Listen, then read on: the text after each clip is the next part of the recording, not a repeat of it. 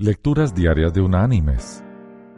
La lectura de este día es tomada de la segunda carta enviada por el apóstol Pablo a los creyentes en Corinto. Allí en el capítulo 5, versículo 17, el apóstol escribió, De modo que si alguno está en Cristo, nueva criatura es. Las cosas viejas pasaron, todas son hechas nuevas. Y la reflexión de este día se llama Tirar la casa por la ventana. A fines del siglo XVIII y principios del XIX, hubo una costumbre muy curiosa que se popularizó en España a raíz de la lotería instaurada en el año 1763 por orden del rey Carlos III. Las personas que resultaban premiadas por la lotería tiraban por las ventanas todos sus muebles y enseres viejos. Con eso daban a entender que desde ese momento comenzaba para ellas una nueva vida de lujo y riqueza la costumbre se fue extendiendo hasta penetrar en el reino de Nápoles, que en aquel entonces estaba bajo el dominio de los Borbones. Hoy se practica en muchos lugares del sur de Italia, donde en la noche de fin de año la gente arroja toda clase de objetos viejos como anuncio de fortuna y de bienestar para el año nuevo. Así tuvo su origen la frase tirar la casa por la ventana.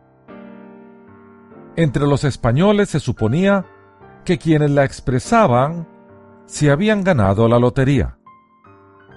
En cambio, entre los napolitanos bastaba el solo deseo de ganarse la lotería o su equivalente en buena fortuna.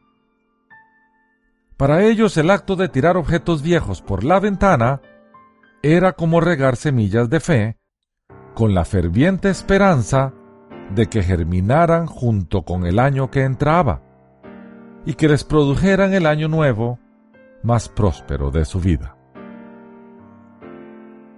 Si bien estos dos pueblos difieren en su manera de interpretar la frase, tienen en común la idea de despojarse de lo viejo a fin de revestirse de lo nuevo. Con ese simbolismo, reflejan el deseo que todos tenemos de deshacernos de las cosas viejas y adquirir cosas nuevas en su lugar. Eso no tiene nada de extraño. Es más, es común y corriente en la condición humana. Pero cuando lo enfocamos mal, nos salimos de los linderos establecidos por Dios para nuestro bienestar eterno. mis queridos hermanos y amigos. Eso es precisamente lo que sucede cuando nos vamos al extremo de perseguir a todo vapor el dinero, el poder y la fama, en lugar de buscar la paz interior, la satisfacción de ser buen esposo o buena esposa, buen padre o buena madre, buen hijo o buena hija, buen amigo o buena amiga. Si en verdad deseamos una nueva vida, no haremos más que perder el tiempo si la buscamos en cosas externas, como el lujo y la riqueza, porque éstas a la larga no satisfacen. Lo único que de veras satisface es una renovación interna.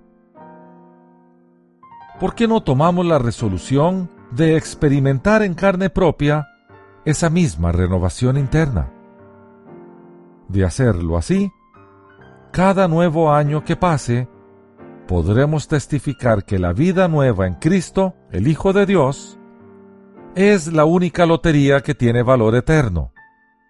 Y entonces no necesitaremos tirar la casa por la ventana. Que Dios te bendiga.